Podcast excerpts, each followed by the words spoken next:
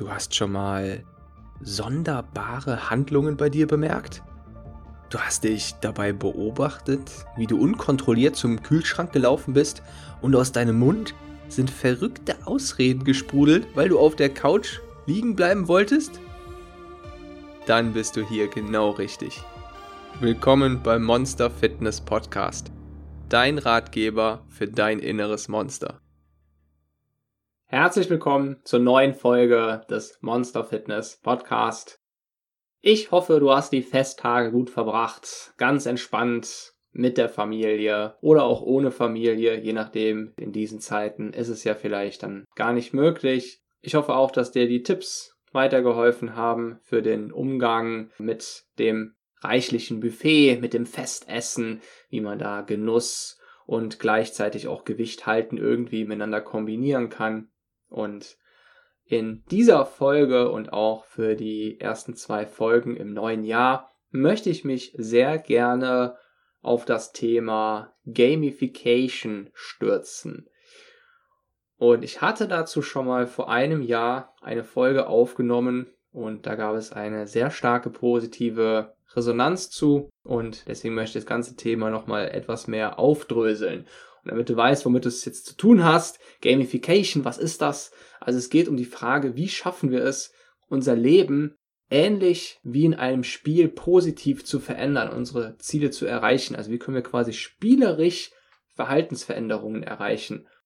Denn in Spielen greifen ja diese, wenn es einmal ein gutes Spiel ist, können süchtig machende Mechaniken greifen, die uns immer wieder das Spiel aufrufen lassen. Wir wollen da dranbleiben und wir können gar nicht anders, als immer weiter am Ball zu bleiben, nicht damit aufzuhören. Und nun stell dir mal vor, genau das würde auch bei deinem Vorhaben abzunehmen oder je nachdem Gewicht halten funktionieren, bei deinem Vorhaben für neue Gewohnheiten, Sport, Ernährungsumstellung und so weiter. Du könntest gar nicht mehr aufhören damit. Stell dir mal vor, du könntest das damit kombinieren. Eine Frage, die sich da also stellt, ist, welche Mechaniken und psychologischen Prinzipien greifen in solchen süchtig machenden Spielen, die wir eben auch für uns nutzen können. Und um das wirklich genau erklären zu können, gilt es zuerst einmal, dass wir uns mit unseren eigenen Glückshormonen beschäftigen. Also erstmal, was genau macht uns eigentlich glücklich und süchtig und wie läuft das biochemisch ab? Wie und wann wird es genau ausgelöst? Was sind die aktuellsten Erkenntnisse dazu? Es sind genau die Hormone, die uns auch süchtig nach Essen machen, süchtig nach Spielen machen, nach Glücksspiel und so weiter. Und deswegen ist dieses Wissen darüber so relevant für unser Leben oder für eine Lebensveränderung. Also, um elektrische Impulse weiterzugeben, gibt es die Neurotransmitter bzw. Botenstoffe wie Dopamin oder Serotonin beispielsweise, sind beides Glückshormone.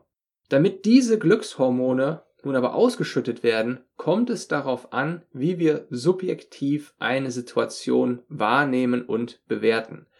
Und auf diese Wahrnehmung hin werden dann eben unterbewusst bestimmte Botenstoffe und Hormone wie beispielsweise unsere Glückshormone wie Dopamin ausgeschüttet. Und deren Einfluss auf unsere Psyche, unsere Stimmung und Energie ist dann das, was wir als Emotion bezeichnen. Das mit Abstand wichtigste Hormon beim Thema Selbstmotivation und Ziele erreichen, zum Beispiel fürs Abnehmen, ist das Dopamin, das sogenannte Antriebs- und Motivationshormon. Es wird zum Beispiel ausgeschüttet, wenn wir etwas finden, das wir finden wollten, wenn wir uns auf ein Ziel zubewegen, wenn wir sichtbare Fortschritte machen. Die Kehrseite von dem Hormon ist, dass es uns auch süchtig machen kann. Zum Beispiel triggert auch Essen unser Dopamin. Immer wenn wir etwas essen, wird Dopamin ausgelöst. Je leckerer, je süßer das Essen ist, desto mehr Glückshormone gibt es. Und dieses Dopamin macht sehr, sehr, sehr süchtig. Und deswegen ist es eben auch so verzwickt, vom Essen loszukommen, vom leckeren Essen. Wir sind es nämlich irgendwann einfach gewohnt zu essen, um glücklich zu sein. Die UKE Forschergruppe um den Dr. Christian Büschel herum hat Veränderungen im Belohnungssystem unseres Gehirns untersucht. Und mit Hilfe von der sogenannten funktionellen Magnetresonanztomographie konnten die Wissenschaftler tief in das Gehirn von Spielsüchtigen blicken, während diese im Kernspintomographen in eine Art Glücksspiel verwickelt waren, bei dem sie jeweils einen Euro gewinnen oder verlieren konnten. Dieselbe Aufgabe wurde auch mit gesunden Kontrollpersonen durchgeführt. Das Erstaunliche ist nun, beim Vergleich der Hirnaktivität beider Gruppen zeigte sich eindrücklich eine geringere Aktivität, eine viel geringere Aktivität bei den Spielsüchtigen im Bereich des Belohnungssystems, unserem Nucleus accumbens, im Vergleich zu den Kontrollen. Weiterhin zeigte sich, dass je stärker die Spielsüchtigen betroffen waren, desto weniger Aktivität zeigte sich im Belohnungssystem. Mit anderen Worten, das Belohnungssystem von den Spielsüchtigen war schlichtweg abgestumpft. Da kamen diese Reize, aber das Belohnungssystem hat kaum Aktivität gezeigt. Es liegt also eine viel zu geringe Aktivierbarkeit des Belohnungssystems zugrunde. Bei diesen Spielsüchtigen ist es nun bereits so weit, dass diese auch durch Essen nicht mehr so glücklich werden, wie zum Beispiel ein normaler Mensch. Das heißt, selbst wenn die leckeres Essen vor sich hätten, würden die die ganze Zeit trotzdem nur an ihr Glücksspiel denken. Und das Belohnungssystem, das normalerweise bei uns wenn wir uns jetzt zum Beispiel mit dem Problem herumprügeln, ah, wie komme ich vom leckeren Essen los, ich bin süchtig danach, dann merken das die Glücksspielsüchtigen schon gar nicht mehr, weil deren Belohnungssystem nochmal auf einer ganz anderen Ebene ist und gegenüber den Reizen, gegenüber diesen Belohnungsreizen, die zum Beispiel vom Essen ausgelöst werden, schon völlig abgestumpft sind. Sodass diese Menschen zu immer stärkeren Belohnungsreizen greifen müssen, wie eben zum Glücksspiel und da in der Regel immer öfter und immer höhere Summen einsetzen. Und dabei kommt es zu der sogenannten Konditionierung. Bei Erfolgen lernt das Gehirn die Tätigkeit mit positiven Emotionen zu verbinden und es kommt zu einer stichfesten Sucht. Für uns können wir daraus mitnehmen, dass je mehr wir uns künstlich belohnen, zum Beispiel mit Rauchen, dem Smartphone, ja, jedes Mal aufs Smartphone gucken, eine neue Nachricht abrufen, diese ganzen Blinks, sind alles kleine Belohnungsreize. Alkohol kann Belohnungsreiz sein. Und desto mehr schwächen wir damit unser Belohnungssystem ab und damit auch unser natürliches Glücksempfinden. Wir verringern immer mehr die anderen Erfolgserlebnisse. Das ist so, als würden wir auf alle anderen Erfolgserlebnisse, die sich sonst in unserem Leben abspielen, einen Dämpfer aufsetzen. Die Ausschüttung an Glückshormonen, nachdem du dich zu etwas überwunden hast, zum Beispiel Sport getrieben hast, wird immer schwächer. Und du hast es immer schwerer, dich zu motivieren, weil du dein natürliches Motivationssystem aushebelst. Nun ist das Problem, dass diese künstlichen Belohnungen den Dopaminspiegel, also den Spiegel an unserem Glückshormon in unserem Blut, immer nur kurzfristig anheben und unsere Zellen stumpfen gegenüber diesen Reizen eben immer weiter ab. Zum Beispiel, wenn ein Fußballfan Zeuge davon ist, wie seine Mannschaft 7 zu 0 gewinnt, dann ist das unglaublich aufregend. Er rastet völlig aus. Es gibt viel Anlass zur Freude. Er explodiert förmlich vor Freude. Aber wenn seine Mannschaft nun angenommen eine Woche später wieder 7 zu 0 gewinnen würde, also im Prinzip genau dasselbe passiert, ist er immer noch euphorisch, aber weniger als die Woche zuvor weil er sich daran eben schon so ein bisschen unterbewusst gewöhnt hat. Passiert das ein drittes Mal, ist die Ausschüttung an Glückshormonen noch niedriger. Nun sind wir im Vergleich zu einem Süchtigen nicht so abhängig davon, immer einen gewissen Grad an Glücksgefühlen im Körper zu haben. Also zum Beispiel im Vergleich zu einem Glücksspielsüchtigen. Beim Süchtigen hingegen ist dieser gewisse Grad an Botenstoffen im Blut gelernt und notwendig. Er braucht das gewissermaßen und gelernt wurde, dass er eben nur so mit seinen Problemen umgehen kann. Kommen wir nun mal dazu, wo Gamification sonst so eingesetzt wird im Alltag. Es gab mal ein sehr interessantes Experiment. Dabei wurde getestet, ob wir häufiger die Treppe anstatt der Rolltreppe benutzen würden, wenn die Treppe in ein Piano umgewandelt wird. Das heißt, dass jede Treppenstufe auf eine besondere Weise leicht aufblinkt, je nachdem, wie man dort auftritt. Und natürlich hat das zu einer Verhaltensveränderung geführt. Fast alle Leute, die diesen Weg benutzt haben, haben statt der Rolltreppe die normale Treppe benutzt, weil es einfach viel mehr Spaß gemacht hat, ein Piano hochzulaufen.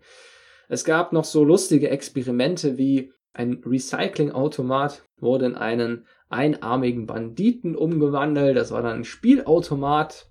Und natürlich war das der meistgenutzte Recyclingautomat der ganzen Stadt ein Mülleimer, der Cartoon-Fallgeräusche von sich gibt, wenn man da etwas hineinschmeißt. Das sind so ein paar Offline-Experimente und online gibt es sowas wie, das kennst du bestimmt auch, man kann Auszeichnungen sammeln, Medaillen für gute Tipps, wenn man Input abgibt in Foren und Communities. Es gibt spielerische Leaderboards. Das gibt es beispielsweise auch für Callcenter-Mitarbeiter, die können Punkte sammeln und kommen dann auf dieses Leaderboard drauf.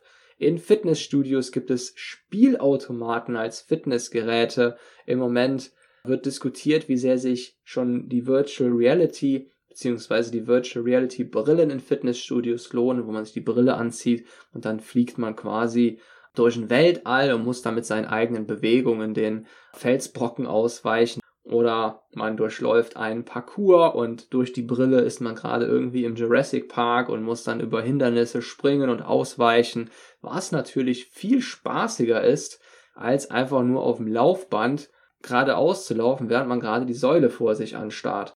Und so lässt sich eben durch Gamification eigentlich anstrengende Handlungen oder langweilige Handlungen in etwas Spaßiges verhandeln. Durch Gamification lässt sich quasi unser Spieltrieb triggern und unsere intrinsische Motivation anfachen. Dies wird zum Beispiel auch in unserem neuen Spiel, in unserem Programm benutzt. Wir versuchen mit dem Programm zu Monster Fitness, das zwischen Anfang und Mitte Januar erscheinen wird, Menschen dazu zu motivieren, auf eine gesunde Art und Weise ihre Glückshormone und Süchtigmacher quasi einzusetzen, um ihr Ziel zu erreichen, nämlich eine positive Lebensveränderung abzunehmen. Genau diese biochemischen Kettenreaktionen, diese psychologischen Prinzipien kann man nämlich auch genau so nutzen, nämlich produktiv für etwas Positives. Stell dir vor, Herausforderungen im Bereich Ernährung und Bewegung würden dich süchtig machen und du würdest spielerisch mit Spaß lernen, wie du dich unterbewusst umprogrammierst zu gesunden Gewohnheiten. Genau das ist unser Ziel mit dem neuen Programm, das gewissermaßen alle Motivationsfaktoren in einen spielerischen Rahmen packt, der dich ins Handeln bringt. Weitere Beispiele für Gamification, die du wahrscheinlich selbst sehr gut kennst, so etwas wie Reise-Apps. Man sammelt Vielfliegermeilen, Punkte für das Besuchen von bekannten Gebäuden, Attraktionen, GPS-Tracking. Wenn man zum Beispiel eine neue Stadt erkunden möchte, dann kann man sich Apps runterladen, die einem das quasi so ein bisschen als Abenteuer aufbereiten. Und man sammelt Punkte für die Entdeckung von Sehenswürdigkeiten. So kombiniert man quasi Sightseeing oder so kombinieren die Hersteller, die Anbieter Sightseeing mit ihrem eigenen Service, mit einer Stadtrundreise, die eben in diesen spielerischen Rahmen gepackt wird. Vielleicht hast du schon mal von dem Computerspiel Moorhuhnjagd gehört. Das war eigentlich damals als reine Werbemaßnahme gedacht für einen schottischen Whisky-Hersteller. 1999 auf den Markt gekommen, hat es sich dann zu der beliebtesten Spieleserie seiner Zeit entwickelt und das Erreichen der höchsten Punktzahl wurde für viele zu einer der beliebtesten Freizeitbeschäftigungen. Darüber hinaus gibt es noch so etwas wie Google Glass, also Schnittstellen in Brillenform zwischen realer und virtueller Welt geschaffen werden. Das heißt, man zieht sich quasi diese Brille auf und anstatt dass man jetzt, sagen wir mal, durch sein eigenes Zimmer läuft, wird das Ganze zu einem aufregenden Parcours. Also sagen wir, du stehst auf aus deinem Bett, läufst durchs Zimmer, durch den Flur entlang und statt das Übliche dort zu sehen, halt dein Zimmer und den Flur, bindet die Brille neue visuelle Elemente daran ein. Zum Beispiel musst du dann da einem Dino ausweichen oder eine Frau begrüßt dich und sagt Guten Morgen und jetzt bitte hier entlang und so weiter, um diesen ganzen Prozess eben irgendwie spannender, aufregender zu machen. Wenn du vor deinem Kleiderschrank stehst, dann kann diese Brille dir verschiedene Outfit-Möglichkeiten anzeigen. Dann bekommst du so links, wie bei Iron Man, bei seinem Display, bekommst du links angezeigt, bekommst du links angezeigt, wie du aussehen würdest, wenn du jetzt diese oder jene Klamotten anziehen würdest. Der Weg zur Küche kann zum Hindernislauf werden, bei dem du Punkte sammeln kannst, Obst, schneid Obst schneiden wird zum Geschicklichkeitstest und so weiter. Also im Prinzip so ein bisschen ein Morgen wie in einem Indiana Jones Film oder in einem Star Wars Film mit Belohnungen in Form von virtuellem Applaus und Punkten für richtiges Verhalten. Du hast nun kennengelernt, wie Glückshormone genau funktionieren, wie es schon an verschiedenen Stellen und in verschiedenen Situationen im Alltag eingesetzt wird von verschiedenen Anbietern. Was die Kehrseite von dem Ganzen ist, wie wir süchtig werden. Und in der nächsten Folge geht es darum, welche Mechaniken genau für diesen Teil des Süchtigmachens in Spielen verantwortlich sind. Also welche Mechaniken, welche ganz konkreten Bedingungen machen uns denn in so einem Spiel wirklich süchtig? Was muss dafür passieren? Müssen da Punkte drin sein? Müsste irgendwie ein Highscore drin sein? Müssen da noch andere mit dabei sein? Muss da irgendetwas aufblinken? Was sorgt für wie viel Glück quasi? Und was macht uns dann tatsächlich wirklich süchtig? Wenn du es übrigens selbst mal austesten und spüren möchtest, wie so ein Spiel funktionieren würde, mit dem du etwas Produktives, etwas Positives erreichen könntest, das dich maximal motiviert und gleichzeitig zu neuen gesunden Gewohnheiten hinführt und eben, naja, besonderen Wert auf den Teil Umsetzung und dranbleiben legt, probier es gern mal kostenlos aus. Das Programm Monster Fitness kannst du 14 Tage kostenlos testen, wenn es dann Anfang Januar erscheint. Und nun wünsche ich dir eine wunderbare neue Woche, einen guten Rutsch und bis zur nächsten Folge. Dein Monster Coach.